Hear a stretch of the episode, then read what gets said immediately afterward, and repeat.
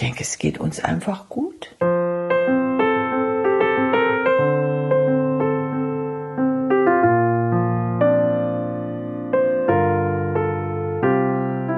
Eigentlich passt alles rein in Glaube, Hoffnung und Liebe. Das ist das Fundament überhaupt.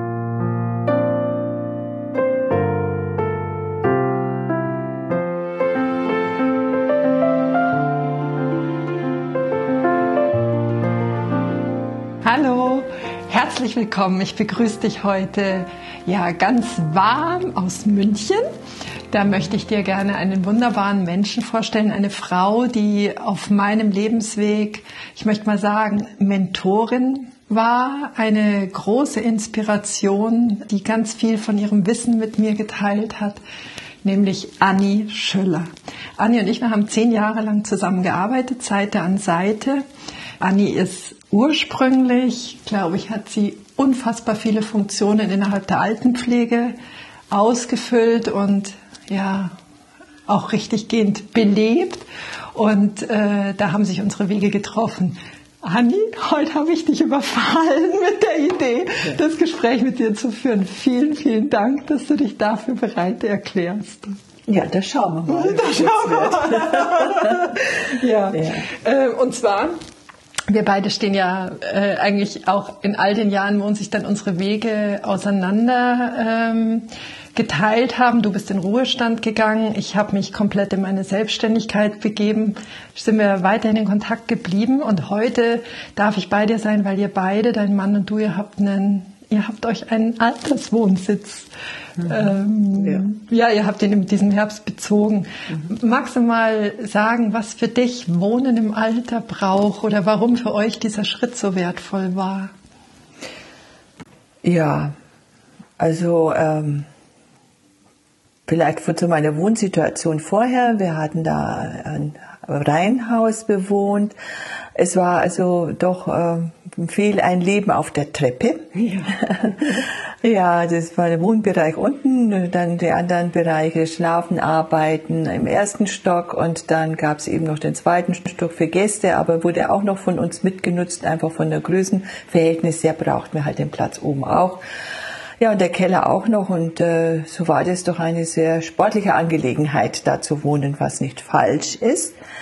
Aber in Anbetracht, dass man doch älter wird und da auch Einschränkungen kommen können, das weiß ich ja durch meinen Beruf besonders als Altenpflegerin, hatten wir die Chance ergriffen, dass wir eine Erdgeschosswohnung beziehen konnten. Und zwar ist das das äh, Elternhaus meines Mannes, ähm, das er auch zur Hälfte mit seinem Bruder besitzt. Und da ist die Erdgeschosswohnung frei geworden. Und da haben wir uns überlegt, ja, mit einer Nachvermietung und auf einmal sind wir drauf gekommen, ja, ich meine, in unserem Alter, ich werde 70, mein Mann ist 75, wäre das eigentlich die ideale Seniorenwohnung, weil meine Schwiegermutter hat da gelebt, der hat dann äh, wurde pflegebedürftig, hatte hier mit Rollator sich bewegen können, mit Rollstuhl am Schluss, hat alles gut ähm, funktioniert. Und dann haben wir nachgedacht und uns dann so nach und nach dazu entschieden, dass wir sozusagen die Nachmieter sind oder jetzt halt die mhm. Nachbesitzer. Und mhm. dann haben wir diese Wohnung auch noch ein bisschen umgestaltet, dass sie halt noch für uns noch besser ist und äh, geschaut, dass auch Waschmaschine im, äh, äh da integriert ist und nicht im Keller und ähm, mit der Dusche, die noch ähm, barrierefrei gemacht mhm. und ja, und somit kann ich mir vorstellen, doch sehr lange, sehr selbstständig, dass wir da wohnen können. Ja, was auch wichtig ist, wir sind auch kinderlos und ähm, im ersten Stock wohnt der Schwager. Es ist sozusagen eine kleine Familienzusammenführung. Mhm. Und ähm, ja, es ist jetzt so ein bisschen unser Altersnest. Schön. So sehe ich das, nachdem wir schon acht Wochen hier wohnen. Ja, ja, schön. Hast du das Gefühl, dass die Anwesenheit von deinem Schwager oder eurem Schwager und Bruder, dass das auch so eine Ruhe schafft, weil du weißt, es ist jemand greifbar? Ja, also ich fühle mich schon etwas äh, familiär, etwas mehr eingebunden, obwohl jetzt die Kontakte ähm, in, ja, wie soll ich sagen, nicht ausufernd sind, aber es ist ähm, Wohlwollen da, ein gegenseitiges mhm. und, und äh, Akzeptanz und das ist eigentlich sehr schön. Mhm. Also da, ich denke so, ich glaube schon, dass ich eher ein Familienmensch bin und das mhm. äh, gefällt mir. Mhm. Also ähm, ich habe ich hab dich ja kennengelernt, da war ich irgendwo Anfang der 30er. Äh, was ich an dir eigentlich ganz schnell sehr bewundert habe und was auch ein neues Erleben für mich war, äh, wie großzügig du zur damaligen Zeit, das war Anfang der 2000er, mit deinem ganzen Wissen und mit deinen ganzen Erfahrungen umgegangen bist. Du hast sie mir eigentlich zu jeder, in jeder Situation ganz großherzig geschenkt und ich äh, kam aus einem völlig anderen Umfeld damals mhm. beruflich, wo es wirklich ganz stark mit Ellenbogen äh, mhm. zuging und kannst du mir sagen, also heute, heute ist das, äh, gerade wenn man geistige Gesetze vor Augen hat oder sowas, ist das äh, durchaus verbreiteter, aber wo hast du damals eigentlich diese, diese Quelle in dir gehabt, die sagt, das darf alles raus, ich habe daraus keinen Nachteil, sondern da entsteht sogar vielleicht was Positives. Also ja. Mhm. Ja, ehrlich gesagt, das weiß ich jetzt auch nicht. Weißt du das nicht? ist nein. Das ich finde einfach, wenn wenn etwas ist, ähm, wo ich äh, gute Erfahrungen gemacht habe und was mir gefällt, äh, das möchte ich halt gerne auch mitteilen. Also das, äh, ja, das ist mir einfach irgendwo ein Bedürfnis oder das, das sollte einfach so sein und das hat mich so damit umgegangen, ja. ja. Hast du das Gefühl, dass du ein sehr satter Mensch warst oder bist? Innerlich sehr zufrieden und satt? Ähm, vielleicht satt nicht, aber in einem bestimmten Maß zufrieden, ja. Also sagen wir so, die Zufriedenheit wird immer, die wächst noch. Die wächst noch? Ja, habe ich den Eindruck. Doch, ich habe jetzt den Eindruck, die wächst noch. Ja. Ja. ja. ja. Also oder vielmehr auch so, so die, die Dankbarkeit, also mhm. das, was, was man so im Leben erfahren durfte. Und wenn, ich denke, es geht uns einfach gut. Mhm. Ja, was kann alles in der Welt passieren oder was kann in Familie passieren oder meine Schwägerin, die jetzt vor einem Vierteljahr verstorben ist mit 59 an Krebs und wenn man das einfach so sieht, denkt man, wird einem doch, wird mir also wirklich sehr, sehr bewusst, wie, wie, wie gut es mir geht und wie dankbar ich sein muss, dass es so ist. Mhm. Ja. Mhm. Gab es auf deinem Lebensweg auch äh, Stationen, in denen du äh, vielleicht gehadert hast? Oder ja? Ja, es gab schon Zeiten, wo ich, ähm, ja, es gab äh, auch schwerere Zeiten. Also das war einmal die Trennung nach meiner ersten Ehe. Das war also eine sehr harte und sehr, sehr schwere Zeit. Also da ähm, ging es mir nicht gut, mhm. aber auch aus dieser Situation ähm, ja, hat, ja, ich habe da einfach irgendwie kennengelernt, dass ich mich um mich selbst erstmal kümmern muss und dass ich einfach selbstständig, ganz selbstständig sein muss, bevor, ja, das sind ganz neue Lebenserfahrungen gewesen und das Ganze hat dann letztendlich dann wieder mal in das Glück äh, äh, hineingekommen, dass ich dann noch einen anderen Partner, ja, ja meinen jetzigen Ehemann dann kennenlernen konnte. Aber das ging erst wieder aus diesem Reifungsprozess, ja. nach diesem Reifungsprozess, ja. würde ich sagen. Und das, letztendlich ist es eine kostbare Zeit gewesen, weil die einen wirklich unwahrscheinlich ähm, persönlich weitergebracht hat, entwickelt, eine Entwicklung äh, hervorgerufen hat. Ja. ja. Du, äh, das ist Genau, ja. meine Sicht. Und dann gab es halt dann äh, mit in, äh, zusammen mit meinem jetzigen Mann eben diese Phasen. Wir waren ja geprägt vom Kinderwunsch und deswegen hatten wir uns ja da auch so ein Reihenhaus gekauft, gleich neben einer Schule und alles war ideal für Familiengründung und dann mussten wir halt, halt so nach und nach mal noch diese drei, hatte ich drei Fehlgeburten in, in zeitlichen Abständen zwar, aber äh, das musste man halt auch verarbeiten. ja. ja und einfach dann irgendwann auch diesen Wunsch begraben, dass man halt eigene Kinder hat. Mhm. Ja. Wenn du sagst, das musste, mussten wir verarbeiten, wie habt ihr das gemacht? War das eine Zeit, in der ihr gemeinsam durchgegangen seid oder äh, viel im Austausch oder war das ein Thema, das jeder von euch beiden anders angegangen ist? Ja, ich, es waren keine sehr, also jetzt irgendwie äh, lange Gespräche darüber oder hadern oder so, das, das weniger. Ähm, wir sind halt einfach zusammengestanden, also ja, und ähm, hat dann einfach versucht, das Leben ganz normal wieder weiterzuführen. Also es war jetzt nicht so, dass wir das andauernd thematisiert haben. Mhm. Ja. Ich meine, ein Stück weit hat sicherlich bei mir auch der Glaube geholfen. Ja. Ja? Ja. Okay.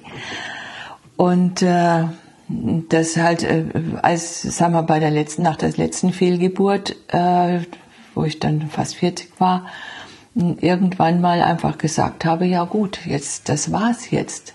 Und es war dann eigentlich am Schluss eine ähm, Erleichterung, als ich ins Klimakterium kam. Das kam aber sehr früh, also ich, das war gleich am Anfang 40, als ich war, weil es dann klar war, weil dann dieses Hoffen und Bangen und dieses einfach ein Ende hat. Und es war einfach, ich habe es dann durch meinen Glauben verarbeitet. Ich habe einfach gesagt, gut, das ist Gottes Wille, ist so und ja. ich habe das dann annehmen können. Ja. ja. Mhm. Glaubst du, dass es auch, dass darin auch ein Geschenk lag, dass ihr beide kinderlos seid? Kannst du da irgendwas draus sehen? Äh, kann ich jetzt definitiv nicht so äh, in einer Sache festmachen. Mhm. Aber sagen wir, das eine ist, ich glaube, dass mein Mann und ich dadurch doch auch noch mehr aufeinander zugegangen sind. Das ja. ist mal das eine. Oder ja. Ähm, das andere ist halt, dass wir uns auch äh, um unsere Verwandtschaft äh, kümmern. Also diese, äh, mein Mann stammt aus, dessen Vater hatte Kinder aus vier verschiedenen Beziehungen, Ehen und so weiter. Das heißt, es sind alles Halbgeschwister, von der Mutterseite her auch noch jede Menge. Und ähm, äh, wir sind definitiv zwischen allen die Ansprechpartner. Also wir sind sozusagen das Bindeglied zwischen allen. Und ich denke, dass es vielleicht, wenn man eigene Kinder gehabt hätte, dann ähm, nicht so gewachsen der wäre. Raum, der Raum ja? ist oder für ja, ist. Ja, ja, ja, ja. Ja, so erlebe ich euch auch. Gell? Also ja. immer inmitten von irgendwelchen Besuchen. Als ganz äh, gern aufgesuchte Menschen, die da ja. äh, die Familie auch ein Stück weit verbinden. Gell? Ja, ja, ja. Das ist ähm, das ist wunderschön. Ja, dass ihr auch äh, ist das was, was du glaubst bewusst gemacht zu haben, oder war das sowieso in euch angelegt? Ein Stück weit in uns angelegt. Schon, gell? Ja, ja, ja, ja, schon. Als, das möchte ich dir gerne erzählen, als die Anni in Ruhestand gegangen ist, da können wir vielleicht auch gleich noch drauf eingehen, aber es war so, dass du eigentlich das Thema Ruhe dann erstmal gar nicht eingetreten ist. Also es ja. war fast schwieriger, dich mit, mich mit dir zu treffen als zuvor, weil du erstmal, erstmal war das Leben sehr voll. Ja, ja, schon. Ich meine, da hat natürlich auch 嗯 bestimmte Pläne gehabt. Ja, ja erstmal dieses, ja, das erstmal das Wissen. Jetzt hat man also äh, einen Zeitrahmen, also nicht mehr eingeschränkt durch Urlaubswochen, wie, ja, die man haben kann. Mein großer Wunsch war halt einfach na, mal nach Santiago zu Compostela zu gehen und ähm, zu gehen. Das ging nicht, da ich also mit etwas mit chronischen Rückenschmerzen behaftet bin und den Rucksack nicht mehr so tragen kann so über mehrere Tage dann war das eben ein Ziel, mit dem Rad hinzufahren, was mein Mann erst nicht, nicht, gar nicht wollte. Ich konnte ihn aber dann damit ködern, dass wir doch mit dem Fahrrad zu seinem Bruder nach, in die Pyrenäen fahren könnten. Und da ist zufälligerweise führt eine Route durch Frankreich genau auf dem Jakobsweg entlang. Und dafür gab es einen Radführer. Und äh, so haben wir uns dann auf den Weg gemacht und mein Ziel war halt mit dem Fahrrad nach Santiago de Compostela, aber in verschiedenen Abschnitten. Mhm. Und dann sind wir als erstes halt mal zum Bruder nach in die Pyrenäen geradelt. Mhm. Und danach meinte ich mir, wir könnten doch jetzt äh, die anderen äh, Teile auch anschließen. Und nachdem das aber auch sehr positiv verlaufen ist, war mein Mann dann auch einverstanden. Dann haben wir es doch geschafft, innerhalb von einem Jahr in drei verschiedenen Abschnitten diese 3000 Kilometer von München bis Santiago zu radeln. Ja, also, das war der Einstieg in mein Rentenleben. Ja. ja. Dann hast du dich im Ehrenamt gleich kräftig engagiert. Ja, 2015 ist ja dann, 2013 bin ich Mitte 2013 in Rente gegangen. 2015 war das ja dann mit dieser Flüchtlingswelle und dann, da hatte ich mich halt dann auch gemeldet und dann war ich also da mit engagiert.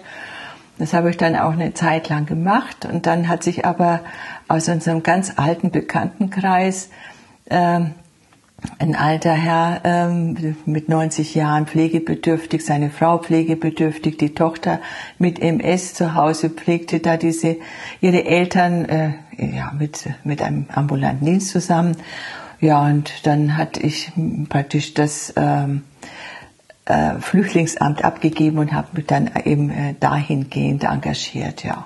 So. Dann war der Platz wieder äh, oder war genug Abstand zu dem Beruf, dass du ja. dich auch wieder in der, in der ja. Unterstützung von alten ja. Menschen begeben konntest? Also das war irgendwo brauchte ich das dann auch. Ja. Nach 30 Jahren Altenpflege wollte ich einfach mal dann erstmal mit die ganz Jungen, das waren ja Kinder gewesen, da waren wir mhm. bei Hausaufgabenbetreuung. Ähm, aber dann hat es mich doch wieder zu den Senioren hingezogen. Ja. ja. Und es waren auch ausreichend Ehrenamtliche da in dieser Kinderbetreuung da gewesen. Also ja. das war dann, ja, so habe ich das halt wieder geändert. Ja. Ja, mhm. ja augenblicklich ist, äh, sind jetzt die beiden Senioren verstorben. Mhm. Ja, und äh, wir sind natürlich jetzt in diesem Jahr mit unserer Wohnungsgestaltung, Umzug und so weiter so beschäftigt gewesen. Mal sehen, was nächstes Jahr kommt. Ja, und dann hast du aber auch, wie du schon angesprochen hast, deine Schwägerin ja auch in den letzten Wochen intensiv begleitet, gell? Ja, stimmt, ja. Und zwar, sie war doch äh, an Krebs erkrankt. Mhm. Und dann war ja dann auch noch diese Corona- Einschränkungen und ähm, die letzten Wochen war sie dann auf Palliativ, teils im Krankenhaus und wieder Palliativ. Und dann hat man halt, äh, war ihr Mann und hauptsächlich ich als Personen benannt, die da zu Besuch kommen durften ähm, in die Palliativstation. Und da hat man also da, habe ich sie in diesem Rahmen mit begleitet. Mhm. Ja. Jetzt bist du das Nesthäkchen in deiner Familie, gell? Immer noch, ja. das, wird sich nicht, das wird sich wahrscheinlich auch nicht mehr ändern. Ähm, was hat dir das an, an Qualitäten für deinen Lebensweg mitgegeben, dass du deutlich jünger warst als deine Geschwister? Ähm, ja, was hat's? Also was äh, sicherlich befördert hat, war, dass ich ähm, immer bestrebt war, ihn möglichst nachzumachen. Also schneller erwachsen werden zu wollen oder das, was die halt machen, das ist mit aufzunehmen. Also ähm, es hat mich immer gedrängt, äh, ich wollte immer erwachsen werden mhm. und selbstbestimmter oder ja, so mhm. in diese Richtung. Das hat sich hier befördert. Mhm. Ja. Ich habe wenig äh, Spielkameraden gehabt, da waren sie schon zu alt. Ne? Sie waren doch so neun bis 15 Jahre älter als ich. Und äh, wenn ich zur Schule kam, waren die schon wieder im Beruf oder ja, weiterführende Schulen. Also ähm, Spielkameraden hatte ich keine, aber es, es hat mich einfach motiviert, schneller lesen zu wollen und äh, ja, halt einfach ihnen nachzumachen. Ja. ja. Wie hat sich das dann im Laufe, also gerade jetzt dann im Alter gewandelt, diese Beziehungen? Äh, ja, sag mal so, die waren immer ein Stück voraus. Also sie hatten eine Familie gehabt und da waren also waren die Kontakte mal nicht so viel, weil sie waren ja beschäftigt, ähm, ihre Kinder großzuziehen und wir hatten ja auch immer einen großen Abstand. Wir waren ja mindestens 300 Kilometer voneinander entfernt, bis zu 600 Kilometer. Äh, wo ich gemerkt habe bei mir, dass sich was im Verhalten ändert, und zwar, dass ich mich ihnen, ihnen näher komme und oder klar ebenbürtig fühlte, das war nach der nach meiner Scheidung. Ich war da 30 Jahre alt. Ich hatte dann ein bestimmtes Maß an Lebenserfahrung und irgendwie ab da habe ich mich ebenbürtig gefühlt. Okay. Ja, also mhm. vielleicht habe ich da auch einen Entwicklungsprozess danach gemacht. Also da auf jeden Fall, da war ich ihnen dann wirklich innerlich ganz nah. Okay. Ja. Mhm. Und da war aber auch schon wieder, da, äh, da die, ihre Kinder schon wieder größer waren, war auch wieder Raum da, auch mhm. für mich. Also ja, äh, da haben wir dann auch angefangen. Meine Mutter starb 1983 Und da haben wir dann beschlossen, weil wir alle doch weit auseinander sind, dass wir uns einmal im Jahr, ist, der Todestag war Oktober, also im Oktober, dass wir uns einmal im Jahr dann zu einem Geschwistertreffen treffen. Und das war dann immer, und zwar alle zusammen. Und das war dann immer sehr, sehr schön. Und mhm. da sind wir uns auch wirklich dann so in der Gemeinschaft näher gekommen. Das fand ich einfach eine ganz tolle Einrichtung. Haben wir sehr, sehr lange beibehalten. Mein Bruder ist jetzt inzwischen verstorben. Mhm. Eine Schwester lebt jetzt im Pflegeheim in Potsdam. Mhm. Und ähm, ja, die andere Schwester ist noch da in meiner Heimat in Franken. Mhm. Ja, ist halt ja, auch jetzt etwas auseinandergebrochen. Wobei wir überall Kontakt haben. Also wir sind, ja, ja. fühlen uns schon noch nach. Und jetzt ähm, haben sich die Rollen so ein Stück weit gewandelt. Gell? Jetzt bist du diejenige, die eigentlich mitten im Leben steht. Ja. Während deine Schwester in Potsdam sich schon langsam verabschiedet hatte aus alltäglichen äh, ja. Strukturen ja. und du das ja auch sehr intensiv begleitet hast, dass sich da die Rollen und die Kräfteverhältnisse kolossal gewandelt haben ja. zwischen euch beiden. Ja. Ja. Was aber jetzt für mich nicht so schwierig war, ich denke ganz einfach durch mein Berufsleben, ja, durch diese Erfahrung, konnte ich das dann nachvollziehen und ich, ich konnte, ja, ähm, das einschätzen, ja, oder ja. bin dem nicht so hilflos gegenübergestanden. Ja. ja. Also während unserer gemeinsamen Zeit äh, war das Thema Tod auch bei uns häufiger mhm. auf dem Tisch, äh, naturgemäß. Und du hast mir damals eine Geschichte erzählt, die ich sehr beeindruckend fand, weil ich das Gefühl habe, wir, unsere Gesellschaft entwickelt sich jetzt viel mehr wieder dahin, was für euch damals ganz natürlich war. Ich glaube, das war der Tod von deinem Großvater, mhm. oder? Ja. Magst du das mal teilen? Ja, gut. Also das war, ähm, Tod war für uns in unserer Familie ähm, einfach ein Thema, das im Leben auch dazugehört.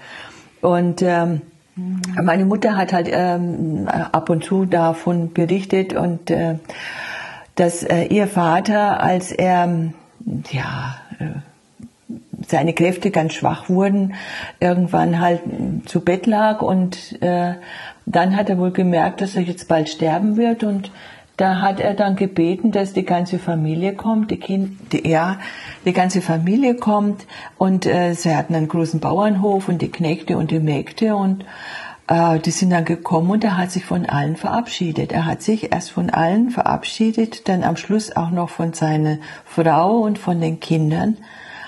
Und kurz darauf hat er die Augen geschlossen und war gestorben. Mhm. Also er war sich dessen bewusst, ganz bewusst, dass das jetzt ein Abschied nehmen ist und er hat es einfach angenommen und den Kreis für sich ganz schön geschlossen. Ja, mhm. ja.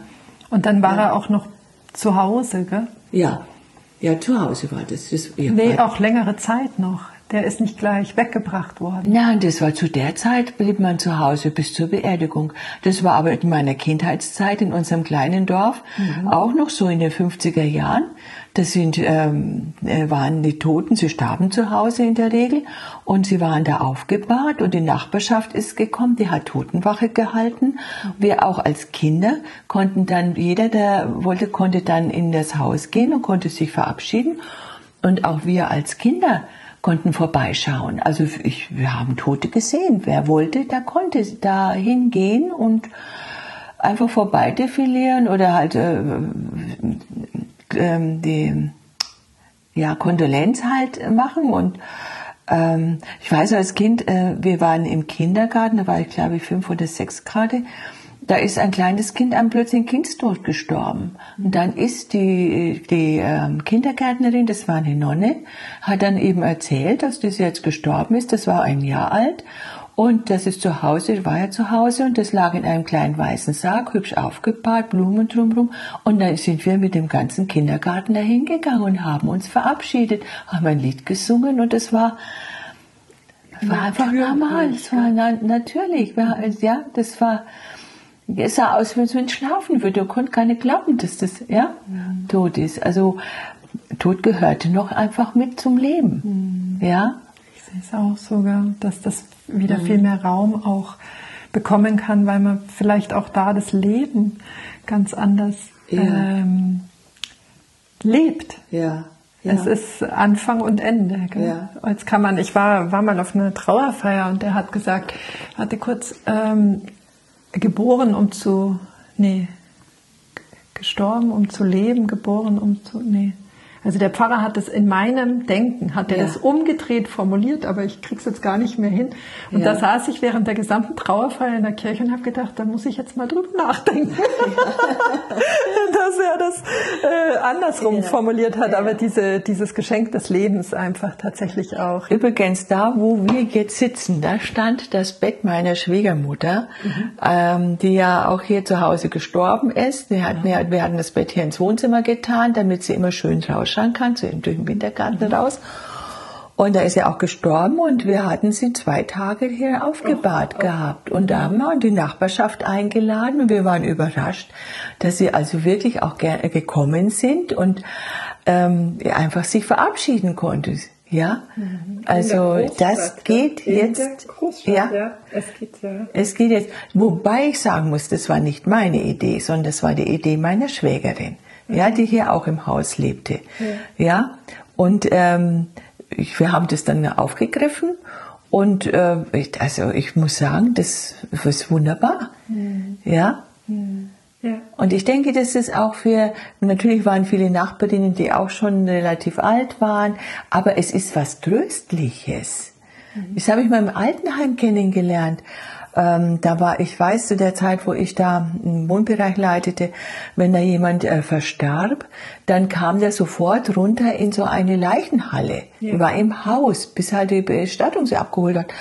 Und dann habe ich gedacht, das ist ja ganz furchtbar, wenn jetzt die Angehörigen kommen, äh, vor allem manchmal war es ja jemand, der plötzlich verstorben ist, dann müssen sie in diese grausliche, kalte Ka äh, Halle darunter.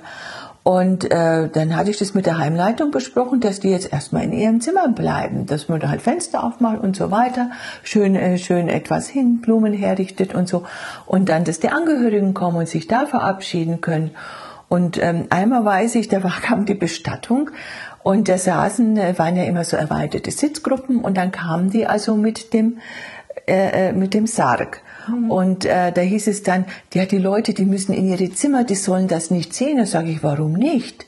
Ja, also warum soll das nicht gehen? Und dann bin ich nur hingegangen und habe dann gesagt, passen Sie auf, die Frau sowieso ist, ich sag mal, Müller ist verstorben. Also wenn Sie möchten, Sie können sich verabschieden oder sie wird jetzt gleich abgeholt. Sie können auch gerne in Ihr Zimmer gehen, wie es Ihnen lieber ist. Mhm. Alle wollten sich verabschieden. Mhm. Alle. Mhm. Und das hat, die waren also richtig froh, dass sie es machen konnten. Mhm. Ja? ja? Ja, es ist wirklich, gell, dass der, der Endpunkt ja. äh, persönlich auch gesetzt ja. werden kann. Ja, ja. Mit so einem letzten Besuch. Mhm. Mhm. Ja. Mhm. ja, total. Ähm, das war für mich damals sehr perspektiverweiternd, weil ich finde, der Zeitgeist hat sich in mhm. den letzten ja, 20 Jahren wirklich sehr verändert, was das Thema Tod angeht. Und wir sind da auf ja. einem Weg hin zur Öffnung. Gell? Ja. Du hast es vorher gesagt in Bezug auf euren unerfüllten Kinderwunsch, dass der Glaube dir darüber geholfen hat. Kannst du äh, die Kraftquelle des Glaubens für dich in drei Worten benennen? Was bedeutet in deinem Leben der Glaube? Was schenkt er dir? Der Glaube schenkt mir, ich glaube, erstmal Ruhe, dass ich mich anvertrauen kann, dass ich geführt werde. Ähm, es ist eine Hoffnung, mhm. ist ganz stark verbunden, äh, christlich Glaube, mit der Liebe. Mhm. Ja, ja, eigentlich passt alles rein in Glaube, Hoffnung und Liebe. Ja. Das ist also eigentlich ist das das, das, das Fundament überhaupt. Mhm. Ja. Mhm. Und äh, ich hoffe, dass ich immer darauf vertrauen kann. Ja, dass ich diese, äh, also diesen Glauben nicht verliere. Ich glaube es auch nicht. Ja. Aber man weiß ja nie, welche Schicksalsschläge es sind und wo man so erschüttert ist, dass man vielleicht doch mal irgendwo einen Zweifel hat. Aber ähm, ich glaube nicht, mhm. dass man immer wieder da äh, darauf zurückfällt. Mhm. Ja. Ach, Anni. Es ist immer wieder so schön mit dir. Ich danke dir. Ich danke dir und ich möchte, wir haben letzte Woche mal telefoniert, ich möchte dir wirklich auch nochmal sagen, wie sehr ich dich anerkenne, dass du das, was du sprichst, was du auch in Gedankenkonzepten hast, dass du das wirklich verkörperst und lebst und raus in die Welt gibst, dass du ein sehr, sehr liebevoller Mensch im Umgang mit Menschen bist und da möchte ich dich gerne nochmal anerkennen, nochmal Dank sagen für die bereichernde Zeit, die ich mit dir verbringen durfte über die zehn Jahre an deiner Seite oder wir gemeinsam. Und ähm, ja, schön, dass ich heute da sein darf. Vielen, vielen Dank, liebe Petra. Und äh, Du bist ein großer Schatz für mich. Hm. Ja. Dankeschön. Ach, dir danke ich. Wir sind heute in eine ganz andere Lebensphase eingetaucht, aber mir ist es ein Anliegen, ein Anliegen, wie du weißt, Inspiration aus einem Leben, vielleicht für dein Leben zu bieten. Und ich glaube, es sind viele Facetten, die unser Leben hat. Es sind viele ähm, Stufen, sei es im Alter oder im Erleben, die wir alle durchlaufen. Und ich hoffe, dass du die ein oder andere Aussage vielleicht ganz wertbringend für dich mitnehmen kannst. Hab eine wunder wunderschöne Woche. Fühl dich warm umarmt. Herzlichst, Petra.